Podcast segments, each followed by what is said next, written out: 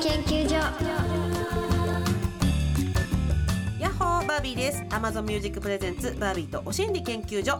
パーソナリティのバービーと。マンスリーパートナー峯岸みなみです。今週もよろしくね。お願いします。さて TBS ラジオでは今週フェムテックフェムケアウィークのキャンペーンを行っております。生理や PMS 不妊治療妊娠出産婦人科系疾患更年期症状に関することなど女性が抱える健康の不安や問題はいろいろありますね。そんな中女性の健康課題を諦めたり犠牲にすることなく技術で解決したりケアしたりするフェムテックフェムケアの分野が今注目されています。そこでピンクリボン月間でもあり国際ガールズデー世界メノポーズデー過去更年期のことですよ。国際生理の日など女性の健康に関する啓発がさまざまな形で行われている10月。TBS ラジオでもいろんな番組やポッドキャストで女性の健康課題と向き合ったりいろんな技術を紹介していきます。ただ女性の特有の症状や困りごとも人それぞれ。同性同士でもわからないことがいっぱいあります。でもケアの方法や最新の技術を知ることで自分の体について知るきっかけになればそして何より私たちそれぞれの選択肢が増えていけば最高にハッピーだよね。ってな感じでバービーとお心理研究所では今回女性特有の症状 PMS 月経前症候群について考えていきます。はいポンポンポン。というわけでですね。今夜は PMS のことなら何でも来いやという頼もしい先生産婦人科医の高橋玲奈先生と一緒にお送りしていきます。高橋先生よろしくお願いします。よろしくお願いします。よろしくお願いします。ご無沙汰なんです高橋先生とは。ます。ねそうなんです。もう昔にはね、はい。あの私がやっていたドエロ番組にも何とか来ていただいて。すごい楽しかったです。そんなに言わないしっかりとしたお答え、そしてバラエティも対応していただける素晴らしい。対応力で本当に今日もよろしくおよろ願いしますでは早速プロフィールのご紹介です。はい。ではみーちゃんの方からお願いします。はいでは僭越ながら高橋玲奈先生は産婦人科医として医療現場で働く元プロボクサー。現在は YouTuber としても活動され月経や産後の悩みなど女性の心と体に関する情報を分かりやすく発信。プライベートでは今年誕生した双子の赤ちゃんのママさんでもあります。おめでとうございます。ありがとうございます。ありがとうございます。んボクサーってまず見て。超びっくりしました。ありがとうございます。ねえ。試合も実際後楽園ホールでやったりとか。すごい。したりしました。いはい。やギャップすごい。でギャップ、結構、うん。今あのワンピースお召しになられてて、はいはい。すごいあのさっぱりとされてますけど、うん。先生結構もうグイグイイケイケでしたよねあ、そう昔でしたね。そういえばうん。そんな時もありましたね。そうなんだ。そうですね。もう最近はゆったりめにシフトしています。あそうですか、はい、楽に。はい。落ち着いたなんかこう、うん本当に優しい朗らかな先生っていう感じでありがとうございます戦ってる姿が想像ちょっとできないですびっくりしましたもうその時はもう目ん玉ひんむいてやってましたね。へえそうなんだ、はいちょっといろいろ教はい、えてお願いくだ。さい、しますよろ。しくお願いします今回なぜたくさんある女性の健康課題の中から PMS にスポットを当てたかと言いますとはい。推しにサーチで PMS に悩んでるよという子がたくさん寄せられたからなんですうよ。んなるほど。えみーちゃんはどうですか？生理含め PMS はい。えっとね私は二十歳前半の頃にやったダイエットがちょっときっかけで、割と生理の周期がすごい乱れちゃって生理不順で34ヶ月に1回とか、うんそういう時期もえ？あったりとかしたので、うん。自分の周期も把握できなかったんで正直その PMS の感覚がうん。つかみづらい若い時期を送ってたんですけど最近なんかちょっとダイエットとかもそんなにもうん。うあのガシガシやらなくなってうん。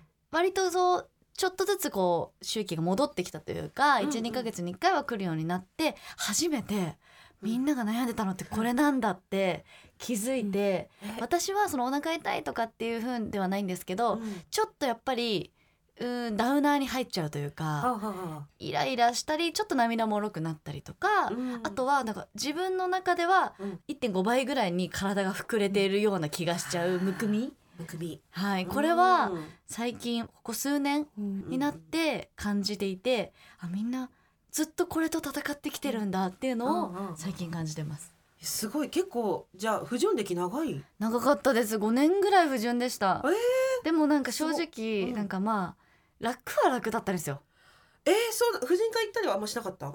行ってました。行って、うんうん原因もはっきりしてたんですよ。なんかうん。なのでなんうん。かこれが3年とか来ないってなったらあれだけどまあまあ3ヶ月4ヶ月だったら大丈夫ですよって言われちゃったこともあって、まあ人より少ないの楽だなみたいな感じで思ってたんですけど、でもやっぱちょっと大人になると大事なことだし、うん。気にして婦人科ちょいちょい行くようにしてますね。あそうなんだね、行きつけがある感じでいいですね。そうですね。一人の先生にちょっと見てもらってるのでうん安心感はあります。素晴らしいですちょっと私はあの生理だけにとどまらず、はい。あの全体的に婦人科系疾患のデパートと呼ばれるぐらい、まあ、前の海じゃないですけど っていう言われるぐらい結構何でも兼ね備えております。あそれはどういう？PMS とかで言うとまあそれこそあの痛いぐらいの下半身のむくみとか毎回違うからどうも対応しようがないんだよね。なんかこうーん。落ち込み気味になってくる時もあるし、はい。そののぼせて全然頭が働かないみたいな時もあるし、うん。食欲出る時もあるし逆になんか食べられないぐらいお腹が痛い腰が張るとかね、じゃあ重いですね。重め。しかも多種多様なそジャンルに悩まされてうる。今月はどうでしょうか？みたいな、ええそんな感じきですよ。ついなそれは。はあ、そうなんだ。ちょっとなんか腹立たしいですよね。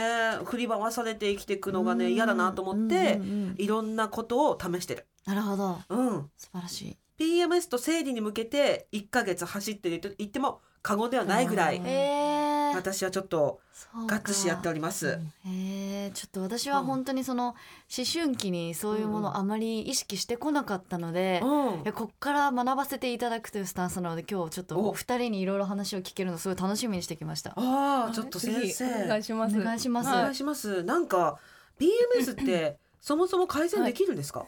改善できます。おもともとその PMS ってそもそも健康だから起きてると言っても過言ではないんですよね。要はその。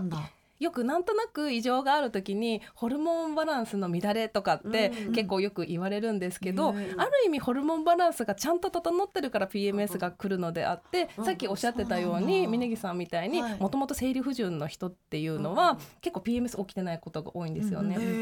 そうなんですよ。で、まあ、私自身もすっごい生理不順で半年来ないこととか、まあ、高校生の時とかあったんですけど、うんやっぱりその時は PMS なかったんですよね。でうん。PMS の一番の原因があの排卵することって言われてて、うん。排卵したりするとホルモンが大きく変動するので、うん。そこでこう体調とか、こう精神的な面とかがこうバランスが崩れちゃったりっていう人が多いので、うん。いわゆるピルとか使うと排卵を止めたりしてホルモンがフラットになるんですね。なので結構その PMS とか良くなったりするんですけど、はあ。ある意味生理不順の方って排卵がうまく起きてないから生理不順になってるのでなので PMS が起きないってことが多いんですよね。はいなるほど。うんあじゃあバービーさんは健康体だからこそのはい、ちゃんとホルモンバランスがちゃんと整ってるってことなんじゃないかなと思います。本当ですか？はい、まあ、ただじゃあそれをあの、うん。ほっといてもいいかっていうと、うん。まあ、別にご本人があの全然調子よければいいんですけど、んうん。やっぱりその1ヶ月のうち、うんやっぱり生理前10日ぐらい具合悪くて、ね。生理になったら1週間ぐらい具合悪くてってなると、はいはいもう月の半分以上具合悪かったりするじゃないですか。はい。なので、もうそれをいろいろ改善する方法は、ピルとかのホルモン治療だったりとかあとまあ漢方薬とかあったりとか、うんうん。あとはまあ普通にまああったかいお風呂に入ったりリラックスとか、うんそういうのもあの、うん一つ改善できるものかなとは思いますね。そっか、はい可能性はあるんだ。あります。よかった。リスナー研究員の皆さんもいろいろ悩みをね、相談してくれてるんです。今回番組のリサーチでも。うんちょっとじゃあ後半では先生にいろいろとはい、お答えいただきながら、はい可能性、光を探っていきましょう。お願いします。楽しみ。Amazon Music Presents バービーとお心理研究所バービーとマンスリーパートナーそしてリスナーの皆さんは研究員。いろんな経験からたどり着いた心理をシェアして気持ちよくご機嫌に生きていこうというお心理トークプログラム。毎週火曜日10時には Amazon Music 限定でさらにディープなはみ出しトークのポッドキャスト配信中。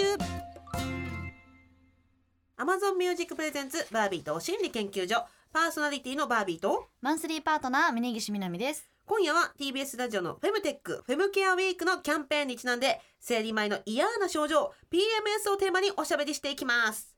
というわけで往診リサーチではこんなこと聞いてみました。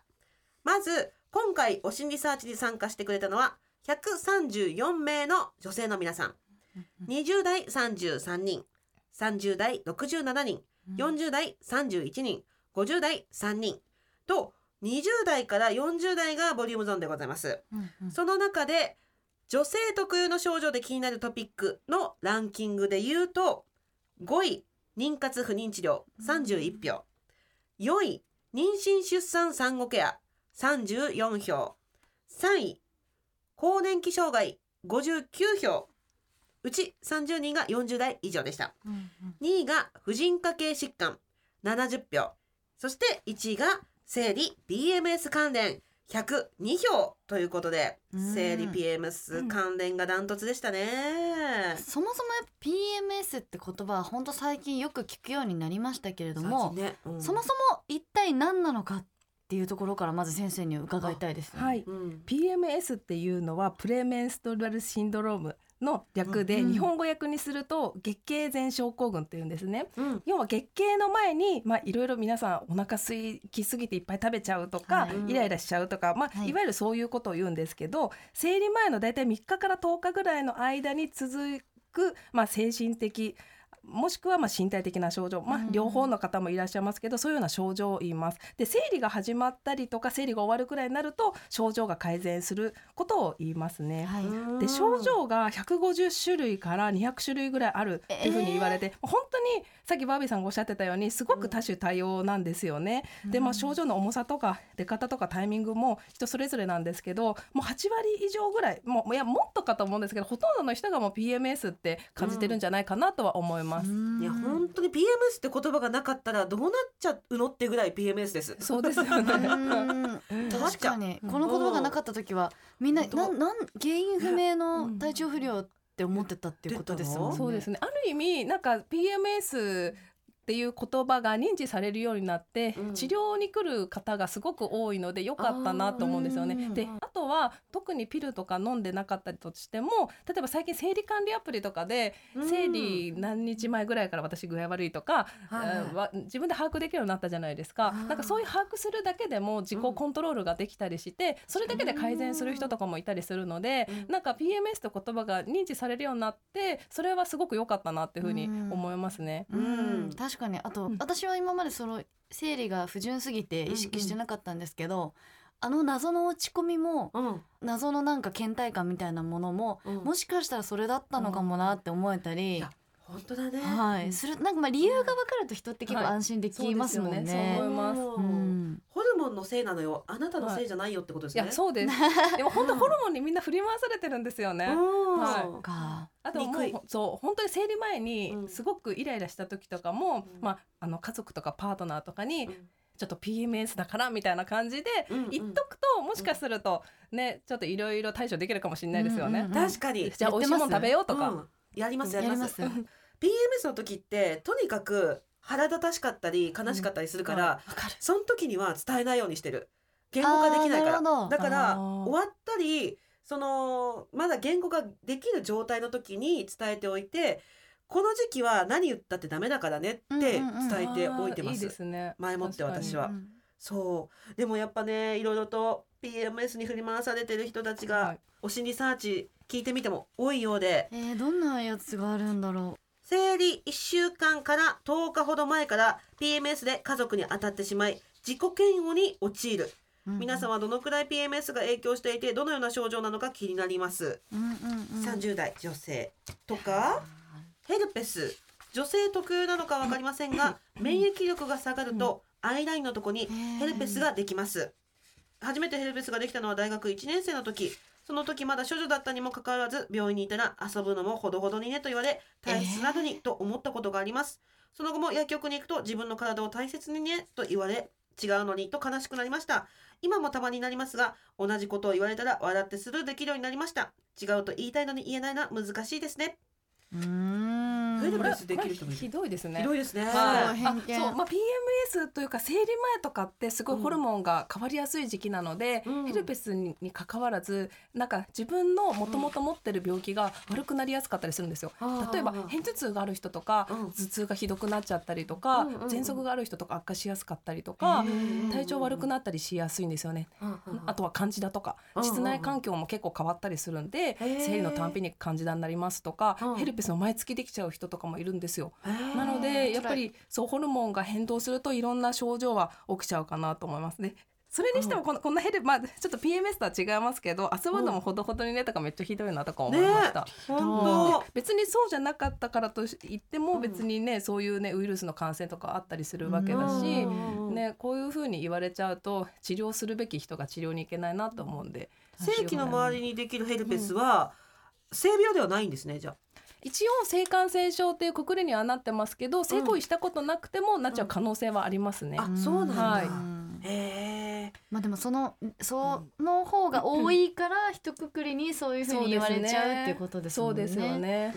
あとは普通に別に不特定多数の人と性行為してなくても一人の人とだったとしても、うん。その人が例えば、まあ、ウイルスとか例えば性感染症を持ってたら普通になっちゃう可能性あるじゃないですか。ね。なんかその性病イコール遊んでるっていうのは違うかなとは思いますね。ううん。んえー、他織物でお股がかゆい。うん。かゆいよ。うん。かゆいかゆい。ですね、うん。いや女性ってかゆい時期多いんじゃないかなと思うんですよね。やっぱ生理前も織物増えたりしますし、生理中もナプキンとかでかぶりやすかったりするし、でやっぱりそのかゆいのとかって受診するのが恥ずかしかったりとかでほっといてかいちゃってますますかゆくなってって悪循環になっちゃったりする人が多くて。結構なんか婦人科だとなかなか来れなかったんですけどもう数年かゆかったですって言って頑張ってくる方いらっしゃるんですけど、うんいや何年もかゆいって結構大変だろうなってうんうんうん思っちゃいますね。これって受診したらどういう風な治療をしてくださるんですか？かゆいに。そうですね。まず原因を検索してうん。本当に外部の炎症だけだったら、まあ、軟膏の治療とかになりますしもしその織物が多くてうん。こうかぶれてるとかだったら織物が出る原因が例えばうん。子宮頸がんなのかとかうん性病なのかとか普通になんか雑菌の窒炎なのかとかそういう原因を調べて、まあ、その根本的な治療をしつつ、まあ、かゆみの治療をするって感じになりますね。あえでも私もすっごいかゆい時あったこともあったけど、うん。やっぱ恥ずかしくて我慢しちゃってた時期ありました。でもやっぱその一人の先生にはい。見てもらうと今だから行きつけみたいな風になったことで、うん何でももうもう一回見せてるしな見せてるっていう方はあれですけど、一回見てもらってるしなっていうのもあってあと変化とかももう分かってくださるのでうん。なんか行きつけ作るとうん。結構ちょっとのことでもうんパッと行けるようになるので確かに行きつけいいよね、うんいいですよね。なんかあの受診代が怖いっていう人がいらしいんですけど、うんあの私はあれをあのガンダムだと自分をあかっこいい。思って確かに。ウィーンガシャウィーンガシャウィーンガシャって、ガンダムだと思ってれば怖くないよってそういう BGM ついてたらいいかもしれないいいですね。は いぜひ。確かに。ありがとうございます。はい。はい。えー、ちょっと20代30代40代と共通して多く見られるのが加齢や出産で PMS の変化を感じてるっていう回答があったんですよ。うんこれってえっ、と加齢とか出産前後で PMS の症状って変わるもんですか？えっと、さっきあのバービーさんもおっしゃってたように PMS の症状自体がすごく多種多様なのとあとは PMS がやっぱり排卵とかを原因としてホルモンの変動なんですけど、うん。それプラスやっぱり外因的なストレスだったりとかうん。生活環境とかによっても変わったりするので、まあ、例えば産後に睡眠不足になっちゃったとか、うん。育児ストレスとか、まあ、パートナーとの問題とかあの介護の問題とかいろんなそういうことで症状は変わる可能性がありますね。うん。だし年齢とかでも変わる可能性あるので全然変わんない人もいれば変わる人もいるっていう感じかなと思います。あこれでもあれあるんじゃないですか？その生理生理痛が重いとかになってくるとなんかその筋腫だったり、はい。内膜症が進行しているっていうことで、痛みとか PMS がひどくなるってこともあるんですか？あそれもありますね。うんやっぱりあのそう子宮筋腫とかあったりすると生理の量が多くなっちゃったりとか、うん。あと結構あるのが生理痛があって、うん。痛み止めをいつも使ってるけど、うん。痛み止めが効効かなくなったとかいう人いると思うんですけど、うん。それってなんかそれで痛み止めが効かなくなったんじゃなくて子宮内膜症とか生理痛のことを月経困難症って言うんですけどそれが悪化するとうん。痛み止めが効かないぐらいの痛みになっちゃうんだよっていうことではあ。痛み止めが効かないわけじゃなくて自分うんの病気がもしかしたら悪くなっちゃってる可能性があるってことを考えて受診を早めにしてもらいたいなと思いますね。なる。ほど。じゃあその加齢によってっていうことじゃなくて加齢によって進行した結果っていうかパターンもある？可能性もありますね。ははあい。PMS じゃなくてその生理痛とか生理の量に関してはですね。えそれって PMS は関係ないんですか？あと婦人科系疾患とはい。PMS はあんま関係ないですか、あんまり関係ないですね。うん。ある意味その冒頭にも申し上げたようにあのホルモンバランスがちゃんと取れてるから PMS があるっていう感じでうん。ある意味生理的ではあるんですけうんどうんうん。まあ辛いんだったら治療する方法があるよっていう感じでまあなんていうんですかね本人が困ってなければ別にそこまで治療しなくてもいいんですけどうん。内膜症とか子宮筋腫とかあったりするとやっぱり生理がある年齢のうちはどんどん大きくなっちゃったり症状が出てきちゃったりするので治療した方がいいかなとは思いますね。そうなんですね、うーうん。んなんか様々すぎて難しいですね。そうですよね。ねどういうものの時に病院に行った方がいいよみたいなの、まあね。目安みたいなのはあるんいですか？やもう困ってたら全然いいんですよね。まあ、例えば私がよく言うのはいつものパフォーマンスが生理前とか生理中に発揮できないんだったら、うん。もうそれは困りごととして受診した方がいいよって話をしてますね。例えば痛み止め飲まないと同じパフォーマンスができないとか、そういう学校休んじゃうとか仕事休んじゃうとか何か生理とか生理前にいつもできることができなくなったらっていう感じですよね。それで病院に行って全く別に体的には問題ないけど、なんか和らげる方法があるよって言われるかもしれないし、そうですね。何かそんな良くないことがあるかもしれないしるかもしれないですよね。うんなんかひとまず行った方がいいですねはい、なんか結構注意点としては例えばすごい生理痛が強くて産婦人科頑張って受診したのに超音波検査で子宮とか卵巣すごい綺麗だからうん。何もないからうん。鎮痛剤だけ処方されてうん帰りましたみたいな人とか結構いるんですけどうんそもそも生理痛が強いこと自体がもう月経困難症っていう病気なので何にもないで済ませちゃダメだなとは思うんですよね。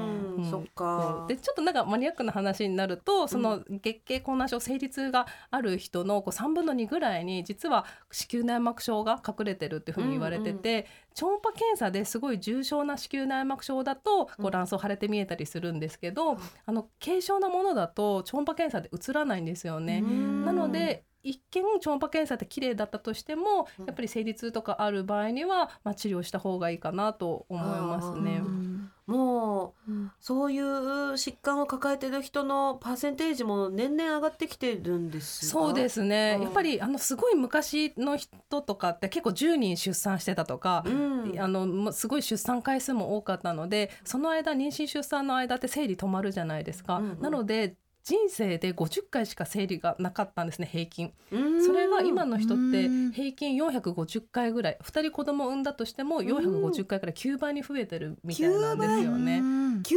倍の生理を9倍そうなんですよ。体験してる？そうなんですよ。勘弁してで生理とかを繰り返すと実は子宮内膜症の発症リスクが上がっちゃうっていうふうに言われてたりとかあと排卵すること自体は実は、まあ、毎月排卵が起きてるのって健康のバロメーターではあると思うんですけどうん。実は卵巣の壁をブチッと突き破って、うん。あの卵が排出してるのでうん。結構卵巣にあんまりいい影響はないんですよね。なのでそう妊娠希望してない人が毎月排卵起きてることで、うん。こう卵巣がんのリスクが増えちゃったりとかはあ。なので結構ある意味子宮内膜症とか卵巣がんとか、まあ、うん。現代病と言っても過言ではないかなと思います。だ。ちょっと三本立てでもいいですか？本当ですよ行きたねいぐらいだね。嬉しいな勉強になります本当に。ねえでも、うん。本当にやっぱこの理解度っていうか興味とかの度合いも人それぞれすぎてね。そう思います。ちょっといろいろと理解深めていきましょう。はい。すでに自分に合った対策をされてる人も多いと思いますけど悩みや困りごとは尽きないのが現状同性同士でもそれぞれに違いがあってわからないことがあるんだからこの現状を女性だけのものにせずこうやってどんどん声に出して理解が深まっていけたらいいよね。この後はみ出しの方にも持ち越したいと思います。Amazon Music 独占で毎週火曜日夜10時に配信されているバービーとはみ出しお心理研究所で今月から新コーナーが始まってます。今夜配信するのはちょっと聞いてよ。はみ出しテレフォン。ちょっと聞いてくらいのノリで日常の困りごとや悩みを番組に相談してみませんか？お心理研究所の公式 LINE に文字や音声メッセージで送ってください。コーナー初回の内容先取りでちょっとだけ聞いてみましょう。ちょっと聞いてもらえませんか？夫の顔が汚いんです。夫は髪の毛にはとっても敏感で、病院にも通って薬も飲んでいるんですけれども。どうしたらいいですか？でも本当男性って髪の毛に対する熱量半端ないですよね。確かに。うん、まあ、ある意味男性ホルモン豊富ってことじゃないですか、うんうんうん。むしろなんかね意欲的かもしれないし、ね意欲的。可愛い声で綺麗な声で聞くとよりねねパンチがありましたね。ねいやこれはもう皆さんの声があって成り立つ企画でございます、こんな感じであなたもちょっと聞いてよということ番組公式 LINE まで送ってください。お待ちしております。Amazon Music で独占配信しているはみ出しお心理研究所。ぜひ聞いてみてね。バービーとお心理研究所あっという間にエンディングのお時間です。早いね。早かったですね。まだピルのことについても話せてないぐらい。うん。まだまだ聞きたいことがたくさんあります。あります、はいお心理研究所ではリスナー研究員の皆さんからのメッセージを大募集中です。メッセージテーマは番組公式 LINE と Twitter でお知らせしています。LINE アプリからお心理研究所で検索してお友達登録をお願いします。メッセージはもちろんメールでも受付中。アドレスはおしんりアットマーク tbs.co.jp おしんりの綴りは OSHINRI です採用された方にはお心理まんまるステッカーをプレゼント。皆さんからのメッセージをお待ちしています。そして Amazon Music では放送では話しきれなかった私たちのディープな体験談や今シェアしたい意見や思いを盛り込んだ Amazon 独占バービーとはみ出しお心理研究所も同時に配信中。更新はこの後火曜日夜10時です。詳しくは番組ホームページをご覧ください。そしてそしてみーちゃんから、はいみーちゃんのこともっと知りたいっていう人どういうふうにみーちゃんをチェックすればいいかありがとうございます。教えてもらえますか？はい、えー週1回なるべく更新をしようと頑張っている YouTube チャンネルと 月1回なるべく更新を頑張ろうとしているウェブサイト「鏡よ鏡」でのコラムの連載ぜひともチェックしていただけるとディープに私を知ってもらえるかなと思います。そして私からもお知らせでございます。今週金曜日夜10時からのブレキンナイトがフェムテックフェムカーウィークに関する特別番組になります。武田砂鉄さんと私2人でお送りすることになりました。ここでもいろんなメッセージを紹介していこうと思います。どんな感じになるんでしょうか。あ高橋先生も一緒に出てくださるんですね。よろしくお願いしまあすらー。じゃあちょっと、砂鉄さんを一緒にちょこちょこちょこっとしましょう。ちょこっとしますね。というわけでバービーとお心理研究所今夜はここまで。お相手はバービーと峯岸みなみでした。またねー。はみ出しポッドキャストも聞いてね